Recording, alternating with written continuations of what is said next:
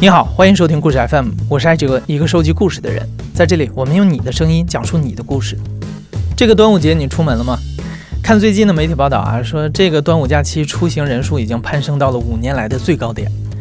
对于今天的我们来说，坐着安全舒适的高铁、飞机就能到达你想去的几乎任何地方。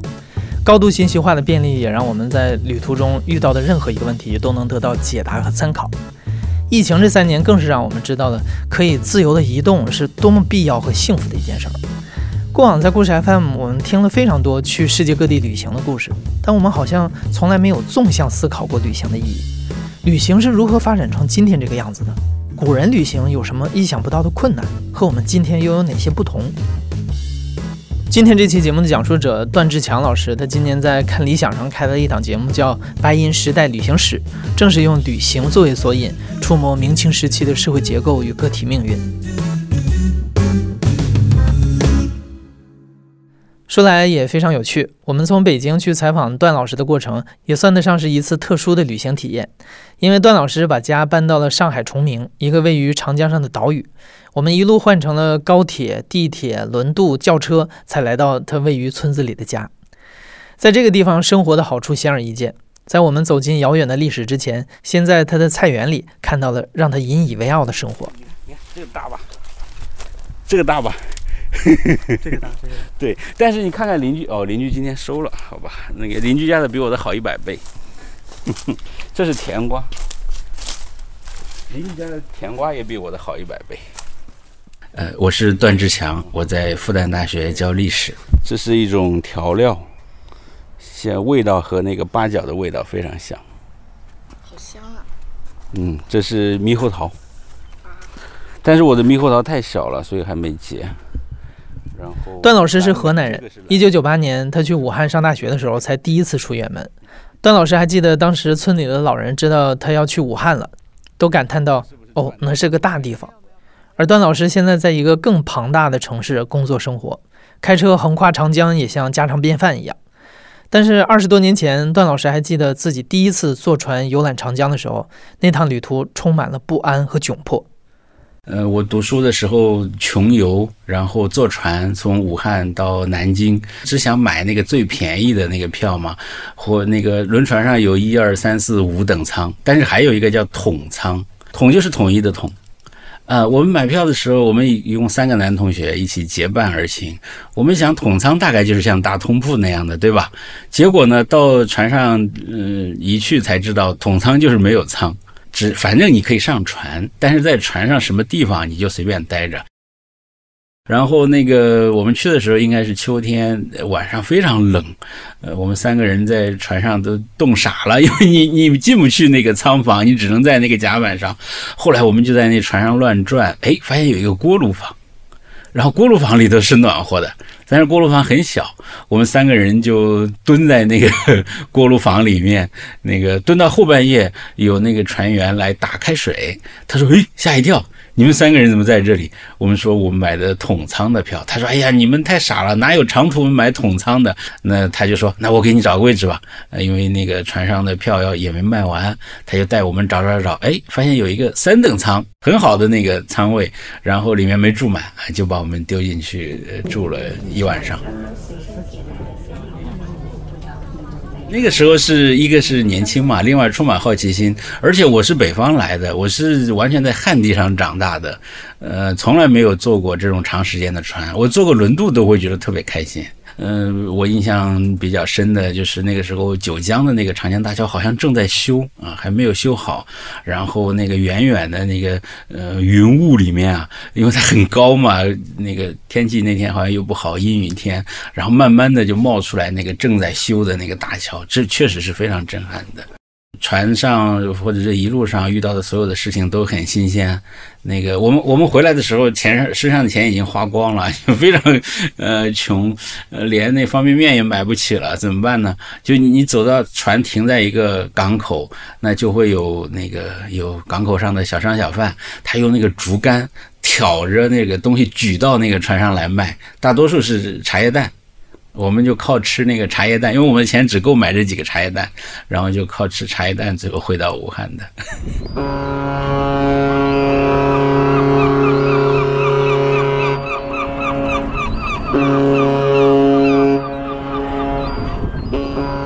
虽然只是过去了二十年，但如今旅行体验和那个时候相比已经是天壤之别。那我们再往前追溯一下，中国古代的旅行又呈现出什么样的样貌呢？对于这个话题，历朝历代的情况是很不一样的。段老师在他的节目里也有具体的解释。宋朝以前的时代，国家对于普通人在社会中的流动是严格控制和管理的。宋朝因为商业的大力发展，旅行业越来越蓬勃。旅行设施，比如驿站、旅店，甚至比后面的时代还要好。但是到了元代，这种商业化进程遭遇到了严重的挫折，人口增加、土地兼并、灾荒、逃亡等等原因叠加起来，导致了严重的流民问题。明朝的建立者朱元璋就是其中的一位。所以到了明朝，朱元璋的治国主要方针就是要严密地控制人口的流动，让人民各安本分。就是明代前期呢，朱元璋设想的社会是一个国家掌控的、各安本分的社会。那么大家都有各自的角色，不但你有自己的角色，你的儿子、你的孙子还继承你的角色。那这样的社会当中呢，个人的自主移动会被压缩到最低的限度，但是呢，国家安排下的移动会呃非常普遍。比如说，你是一个当兵的，那么国家有军事的调动，对不对？那也可能还有轮班呐、轮换呐啊这样的。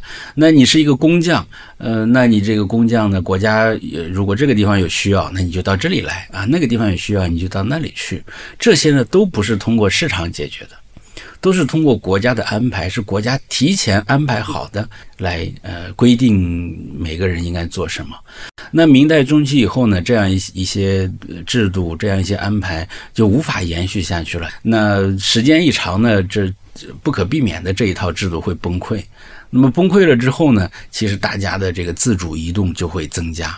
那因为有一系列政府顺应这种。崩溃的社会现实的一系列改革，那也提升了这个社会的商业化和市场化的程度。另外，在明朝中期，大量来自美洲和日本的白银进入中国。相比较元朝使用的纸币，白银显然更加有信用，为当时的商业活动提供了充足可靠的货币。商业发展起来了，市场、金融、大规模生产、海外贸易也就纷纷繁荣起来。所以，从明中期开始，一直到清朝，都被称之为是白银时代。与此同时，全国的各种水路网络也在逐渐完善，有了繁荣的商业、人口的流动、畅通的交通，自此，大旅行时代就此展开。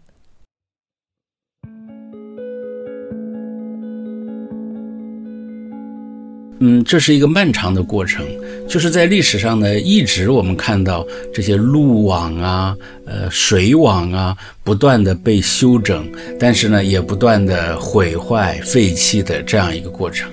呃，我举一个例子，就是大家都知道，今天在江南地区，昆山是一个特别著名的地方，对吧？中国经济百强县，常年霸榜第一名的。但是北宋时代，这个《梦溪笔谈》里头就讲一件事，他说昆山和苏州之间没有道路，就是昆山和苏州之间全是水。这是沈括说的，那我们相信沈括大概不会这么信口开河，对不对？他讲的什么意思呢？就是在他看到的时代，那么昆山和苏州之间全是浅水，大家往来呢可能就靠一些船，但是因为是浅水，这个船呢估计走的也不一定很顺利。这个时候怎么办呢？大家想修路，想修路，可是没有土。因为全是沼泽地一样的，所以就有一个官员，他就想了一个办法，他呢就在呃昆山和苏州之间，嗯，具体的工程细节我就不展开了，就是挖了一条河，挖了一条河，然后呢把这个河里的泥堆到旁边变成路，然后这个河呢就是运河，所以路和运河是同时修起来的，这些就是人为的，然后来构建交通网的一个例子吧。呃，其实，在元朝的时候已经修了很多陆路了。那明代的时候呢，因为京杭大运河全线贯通，这是在明成祖的时候做到的，所以整个国家的交通面貌就变得呃完全不一样了。那这些路也通了，呃，运河也多了啊，大家的这个来往也就比较方便了。呃，明代中期以后，这种个人自主的旅行开始变得普遍了，就不管你出不出门，你是可以出门的，这是一个整个的社会的重大变化。好了，现在古人们也有钱了，路也通了，人也可以走动了，那么旅行对他们来说就是一件容易的事儿了吗？事实并不是这样，古代旅行充满了不可预估的变数，可以说是极其危险的。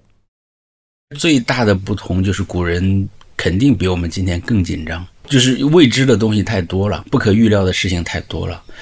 呃，过去的那个旅行指南书啊，他会告诉你，你比如说你从北京到南京要经过几站，那么这每一站的距离是多少，然后总的距离是多少。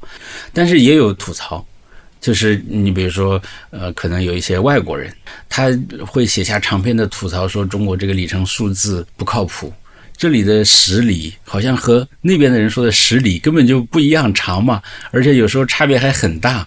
这是很关键，而且很具体、很现实的问题。更现实的一点就是，你要判断一下，我今天要到哪个地方休息。如果中间没有站，特别是在比较偏远的地方，那你找不到休息的地方是很麻烦的。那怎么应对这些问题？过去的那个算命书。就是算命书里面经常有这种问题，就是问我这个在外面旅行的人能不能安全回来，什么时候回来？就是在家里的人会对这件事情非常焦虑。我们在呃资料当中看到，旅行中的死亡是极其常见的，以至于明代就有一个专门的一个安排，就是朱元璋呢，他规定天下各个地方啊都要建一种孤魂庙。这种孤魂庙呢，就是为了祭祀那些无主的孤魂。那很多人是战死的，对吧？那在太平年代，更多的就是旅行者呀，在路上，也许他可能就是逃荒的，可能就是游民，也许他是商旅或者有别的原因，那在路上就死了。那各地都有专门的一个庙来祭祀这些。但是如果你去一个陌生的地方，特别比较偏远的地方，呃，过去的旅行指南书也经常告诉你说这条路上比较危险。比如说我印象最深刻的就是，呃，有个旅行指南上会说，从芜湖到徽州这条路，呃，这个你你走在这里，可能有人会给你调包，就是你带了一个珍贵的货物，对吧？别人给你哎偷换成一个不值钱的东西，大多数是脚夫做的事情。早晚有闷棍，无有调包，就是早晚可能会有人帮敲一下，这是旅行指南上这样说的。这种情况都很多，那更不要提你在路上生病啊，呃，或者是遇到什么意外啊，那这些就就更麻烦了。呃，应该说呢，是古人的世界观和今人的世界观不一样。就是我们今天生活在现代世界，现代世界是一个高度规范化的世界，我们平时意识不到这个高度规范的这个特点。嗯，这是这是现代社会带来的一种新现象。实际上，它背后有一种视角，就是我们今天看历史呢，我们会把历史看得太容易，因为我们站在历史的末尾。但是对于当时的人来说，可能是经过非常漫长、非常艰辛，嗯，这样的过程，然后才形慢慢形成我们后来看到的那种景象的。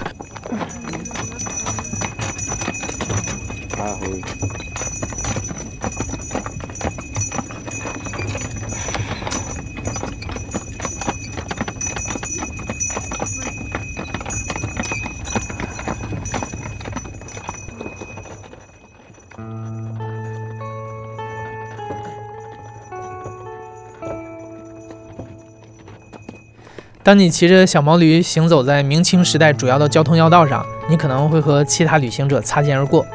其中最威风凛凛的就是公务员们，他们有赴任的或者回京述职的。你还会遇到参加科举考试的读书人和出门做生意的商人。外地的商人在白银时代是非常常见的，他们运送的货物大多数是基础货物，比如像粮食啊、木材啊、桐油啊等等。明清时期已经有了专门的商道。像中国西南部的茶马古道，能给这些商人增添一些旅行的安全感。但也有一些不太合法的商人，像贩私盐的人，他们反而会避开大路，去走一些偏僻又隐蔽的小路。还有一部分旅行者和家庭事务有关，比如长途去结婚、去奔丧、去寻亲等等。这其中也不乏女性和十分年长的人，还有的就是江湖人士，说书的、卖艺的，响马和绿林，你总要碰到过几次，以及那些无家可归的流民或者逃难的人。所以你看，这么多不同的人在旅途中了，自然也就会产生各种不同的需求，以及满足这些需求的人。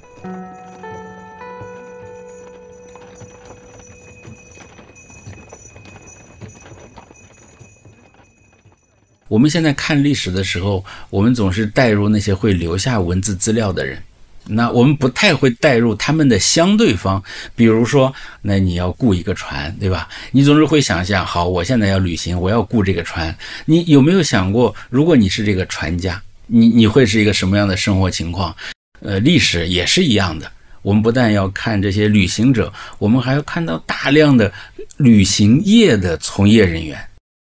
你比如说，我们在想象古代旅行的时候啊，可能会觉得，呃，一叶扁舟，对吧？我站在那个船上，然后，呃，这个手持折扇，然后看着大好的风景，口占一绝，对不对？可能是这样。但是真实的情况呢，你很有可能，比如说你在大运河上。旅行的话，你很有可能确实你是在一艘船上，但是这个船呢本身乱七八糟的啊，也许船头还养了一条狗或者一只猪之类的，嗯，然后那个呃船老大呢就对你，你总怀疑他想害你或者想敲诈你，对不对？然后那个旁边有各种各样的船，你走着走着前面有官船去去插在你前面去了，然后你走在这里要堵船，因为那个运河的水位呃有高有低嘛，所以有大量的船。闸一堵可能堵三天，这是很正常、很正常的事情了。然后你这个船可能在很多路段需要人拉，要有纤夫拉纤，然后纤夫会问你收钱，按里程计价，走一里一个纤夫是一文钱，比如说，然后你还要和他 battle，类似这样的，你还会看到很多呃维护这个河道的人，这些人呢，大多数都是生活水平极其低下，那最多的就是我们刚才说的牙行。牙行按我们现在的理解来说，就是中介。它在古代理学中是一个非常关键的角色。他们为买卖双方说和、介绍交易，涉及你在旅途中交通、吃住、交易、娱乐等等各方面的业务。在正统的这个意识形态看来，这些人当然都是投机分子，对不对？呃，虽然社会离不了他们，但是他们的形象整个是比较负面的。国家还有执照的，就是给这些牙行会发执照。那么实际上，你到一个地方去，比如说你到一个码头啊，如果你真的很熟悉的话，你可能会知道，这个码头上首先林立的是各家的牙行。那这些牙行当中，有的是有执照的，有的是没执照。因为呃，旅行当中出现的意外，呃，包括这些船户啊，呃，有一些为非作歹的情况，还是挺常见的。那么有了牙行，那它相当于一个担保。当然，除了牙行以外，旅行业也间接刺激了其他的一些行业，催生出了非常特殊的、有当地特色的服务。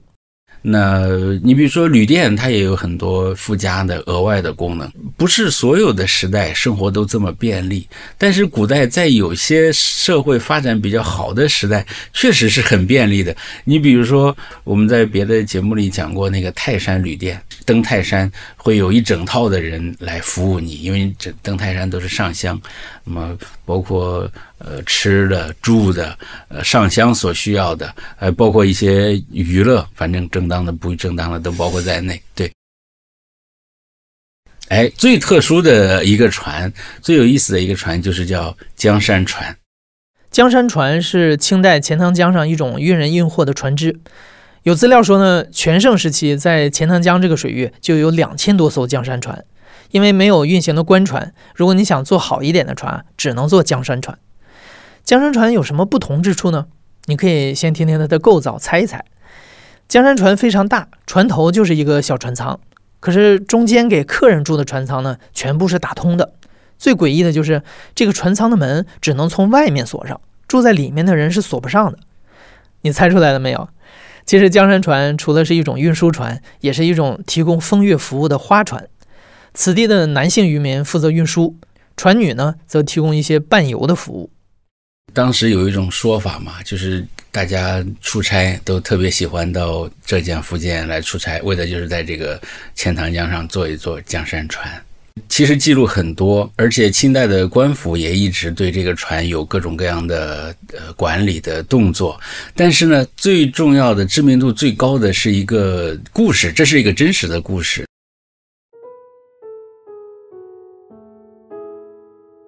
光绪年间，呃，有一个呃大官，他叫宝廷，这个人官很大了，他做正二品呢，呃，礼部右侍郎啊，这样大的官。他本人是一个宗室，就是爱新觉罗家的，他的祖上是努尔哈赤的弟弟，啊，所以他的社会地位是很高的。这个人也很有才华，诗也写得好。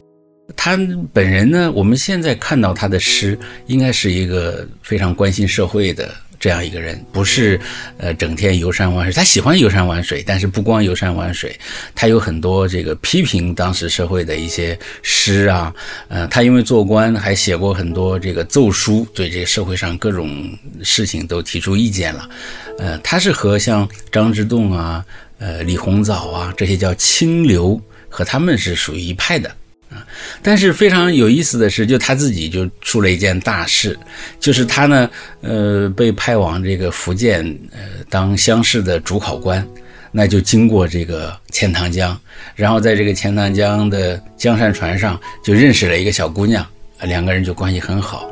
那他从福建考试完回来，就带着这个小姑娘一起回北京。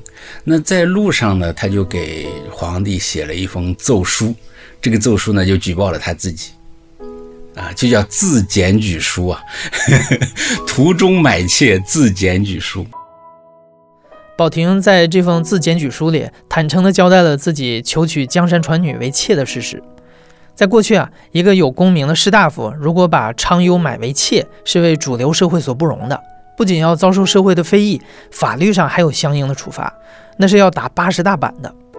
但这样的风流韵事，实际上也并不是每一次都会真的受到处罚。你如果低调一些啊，有些时候也就睁一只眼闭一只眼过去了。所以宝婷这样不仅堂而皇之的带着妾室回京，还直接上奏自检举书的做法，让很多人摸不清楚他的意图。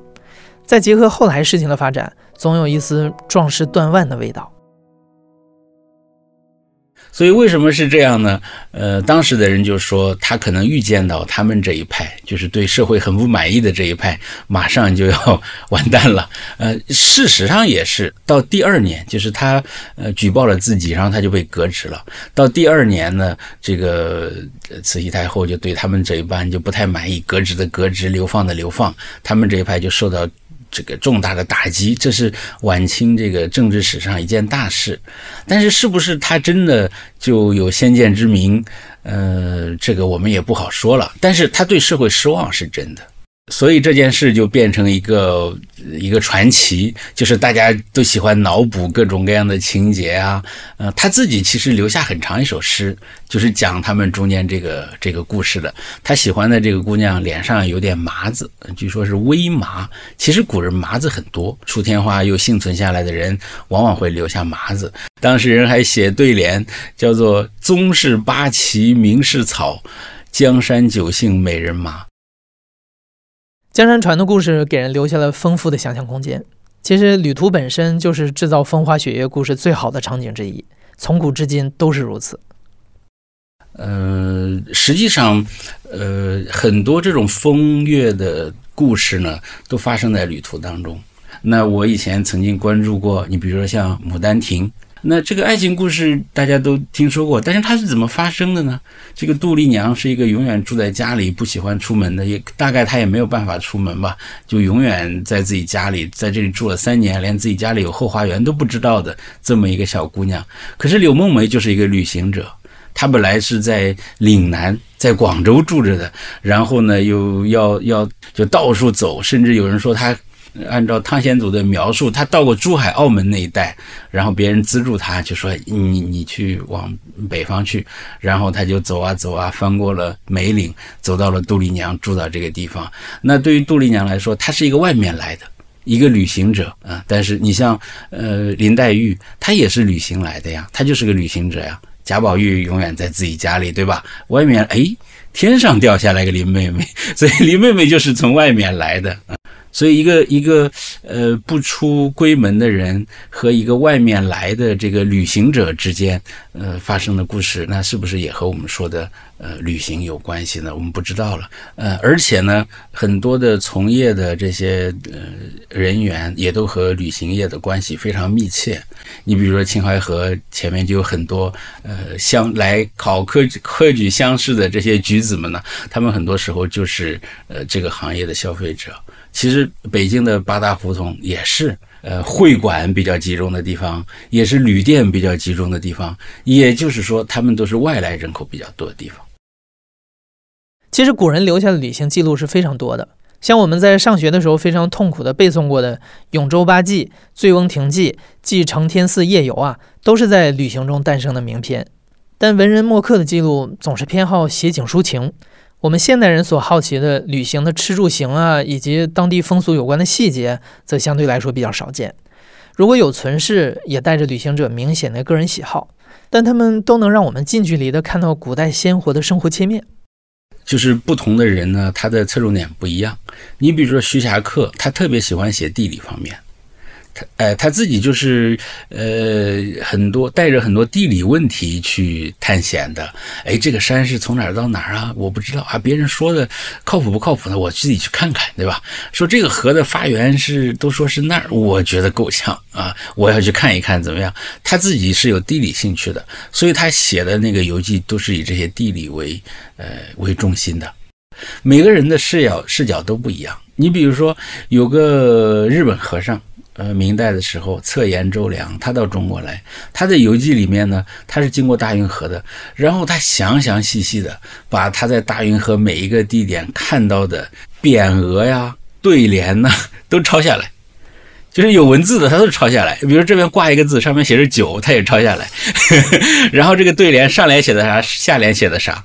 我上课的时候讲这个事儿，我的学生都提醒我说，因为他不会说汉语，但是他认识汉字，就别人说什么他都他听不懂嘛，所以他也无从记起。但是呢，他眼睛就四处看，结果他这个资料变成独一份了。因为因为中国自己的文人不会写这个，你像我们会写这个吗？但是他的那个异域视角，他就把这些全都抄下来了。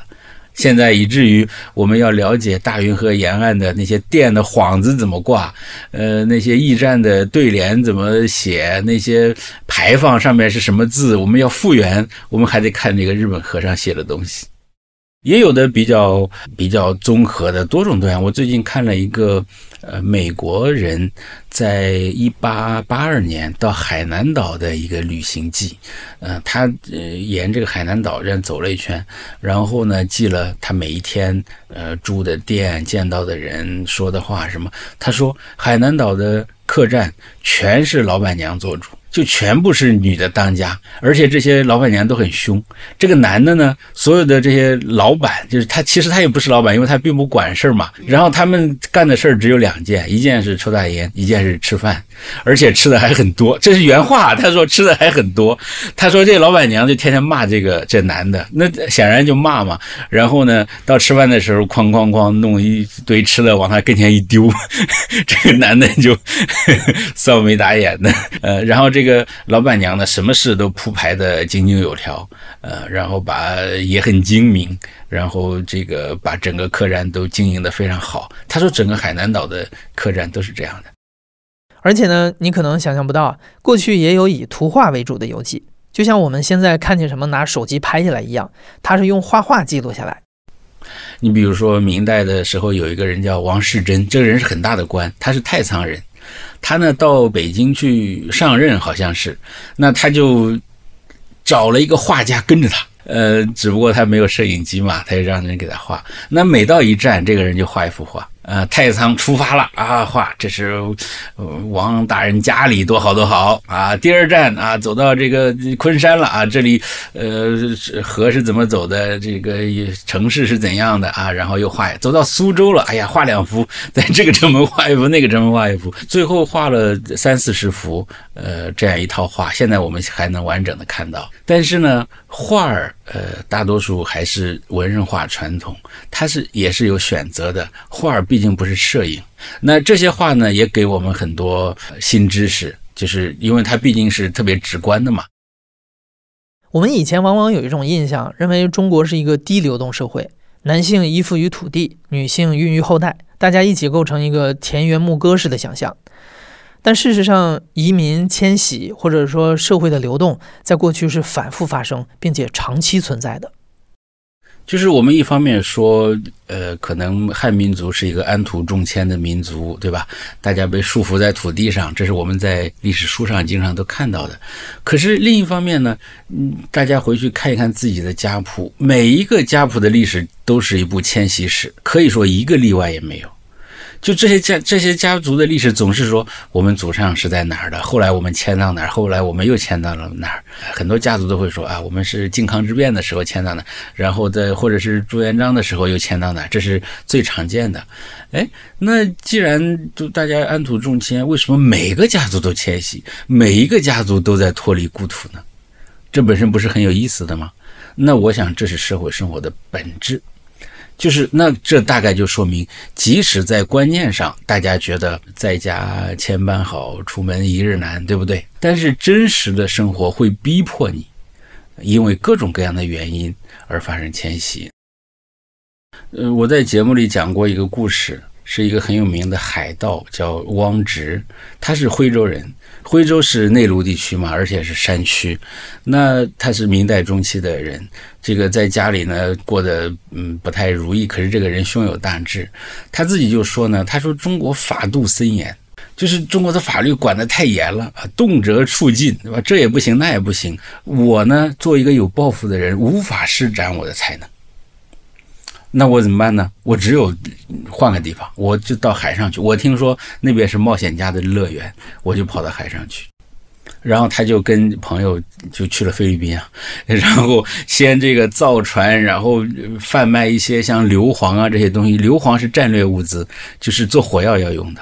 他就在日本呐、中国东南沿海这之间的一大片的东亚海域，就慢慢的越滚越大，就变成这个海盗的霸主。这个人当然，我们不是说 他当海盗就是多么了不起的事情，可是这绝对是一个冒险家的故事，对不对？这些资料我们以前都是看到别人说，呃，别人到中国来的时候会这样说的。唐朝的时候有个新罗人，朝鲜半岛的，他说：“他说我们新罗呀，用人只看骨品，骨骨头的骨，就是看血血缘。你的出身比较高贵，那你就做官；你出身低贱，永远没希望。”他说：“我不想这样，我想去大唐。为什么呢？我去了大唐，我就可以靠我自己的能力，我要么考科举，要么去去参军打仗，然后呢，出入天子之侧。大唐才是一个可以实现我自己抱负的，通过我个人努力实现我阶级跃迁的一个地方。所以我要去唐朝。”中这才是中国梦嘛！但是明朝的时候，我们就看到 中国法度森严。但是这是两个极端例子，我们不能把它拿出来做比较，说唐朝就是这样，明朝就是这样的。只是说呢，呃，一个国家怎么样，一个社会怎么样，对于具体生活在这里的人，他肯定有一个感受的。我有一句话，呃，是个半开玩笑的话，叫做“要想社会流动，必先社会移动”。社会流动就是你改变你的阶层。就是我，我想换一个阶层，那你一定在肉体上、在空间上要换一个地方。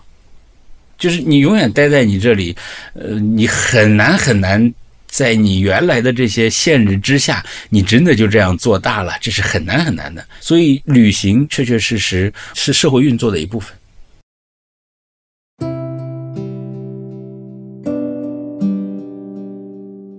时代的变化会造就人的迁移。同时，人的移动有的时候也会累积成时代的变化。我们知道的那些历史上著名的旅行者，张骞、玄奘、郑和，他们克服恶劣的环境和未知的恐惧，获得了历史丰厚的奖励，成了开拓者的代名词。但我们所不知道的是，有更庞大基数的普通人，在漫长的时光里，为了生存，不断地向外探索，而他们的故事则隐藏在历史的背后，鲜少被人诉说。那么实际上，在沿海地区，很多人呃在海上讨生活，特别是在整个的南海、东海区域，呃到处航行，这样的人很多呀。那明代就有人说，像海城，就是漳州那个地方的人，叫走洋如世事，就是是进在大海里航行，就像赶集一样。当然这是比较夸张的，但是确确实实，这些海洋上的航行在东南沿海地区的人群当中很常见。那西北地区丝绸之路经过的地方，对不对？商旅啊啊，到处移动的人。那这些人都是普通人啊，我们都不知道他们名字叫什么。也许在一个不知名的角落还留存着一些家谱，会写我们祖上某某某下南洋，然后如何不容易，这些资料很多了。但是呢，他们就不是像我们熟悉的那种大人物的历史，会有一个具体的人，一个大人物，他说了一大堆，我们相信他。这些是无数的普通人，他们的记录，他们的记忆。呃，形成一种模糊的知识圈层，那么有一些文人从这知识圈层里头拿出一些资料记录下来，我们今天就看到了。我没法说他可能是哪个人具体的人留下来的，但是一定是这些普通人留下来的。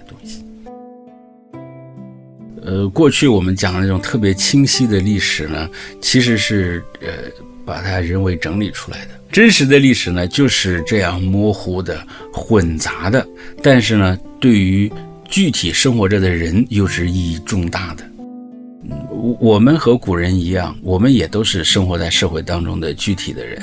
我们每个人的旅行体验和古人每个人的旅行体验都一样的，都是有很大很大被记录下来的价值的。所以，我也很期待大家在评论区留下你自己印象比较深刻的旅行体验啊。实际上，我们读多了，可能就会意识到啊。大家都是曾经生活在这个时空里的人，好像相聚之间也没有那么遥远。可是我们面临的环境又是这么不一样。可是话又说回来，在这些不一样的环境下面，我们也都在付出同样的努力，在面对我们同样不太容易的生活。